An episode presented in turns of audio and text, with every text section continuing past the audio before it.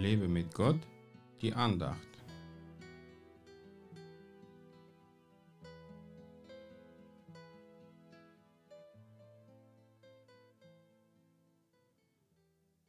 Jesus sagte, ich sage euch, wenn diese, also seine Jünger, schweigen, so werden die Steine schreien.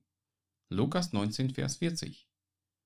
Die Pharisäer baten Jesus seinen Jüngern zu verbieten, Folgendes zu rufen. Gepriesen sei der König, der da kommt im Namen des Herrn. Friede im Himmel und Herrlichkeit in der Höhe.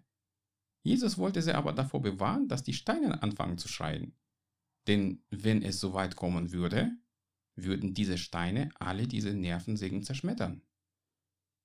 Doch warum wollten die Pharisäer, dass die Jünger schweigen? Ganz einfach, sie wollten nicht, dass Jesus Christus ihr König wird, denn dafür wäre er zu einfach, zu lieb, zu menschenfreundlich. Sie wollten aber einen Herrscher, der die römische Armee in die Wüste schickt. Sie hatten keine Ahnung, was für einen König die Jünger gepriesen haben. König der Könige.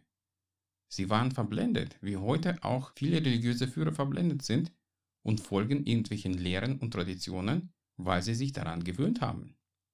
Wenn ein Leben im Glauben zu einer Gewohnheit wird, dann fehlt in diesem Leben wirklich der Glaube. Denn wenn man im Glauben lebt, passieren immer viele außergewöhnliche Dinge.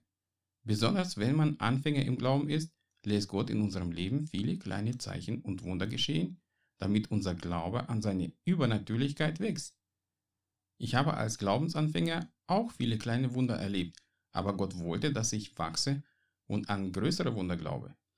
Damit aber mein Glaube an die große Wunder wächst, darf ich nicht schweigen, sondern muss meinen Herrn Jesus Christus als meinen König überall, wo ich bin, preisen. Ja, der Herr lebt im Lobpreis seines Volkes. Wir dürfen niemals aufhören, uns daran zu erinnern, was unser Herr in unserem Leben an kleinen Wunder getan hat. Und deswegen sollten wir auch niemals aufhören, unsere Zeugnisse an die Menschen um uns herum weiterzugeben. Schweige nicht, verherrliche Jesus bei jeder Gelegenheit und die gibt Gott uns sehr viele. Und schäme dich nicht, dass du ein Christ bist, egal wie gefährlich das heute sein mag. Gott segne dich. Mehr Andachten findest du unter www.lebemitgott.de. Ich freue mich auf deinen Besuch.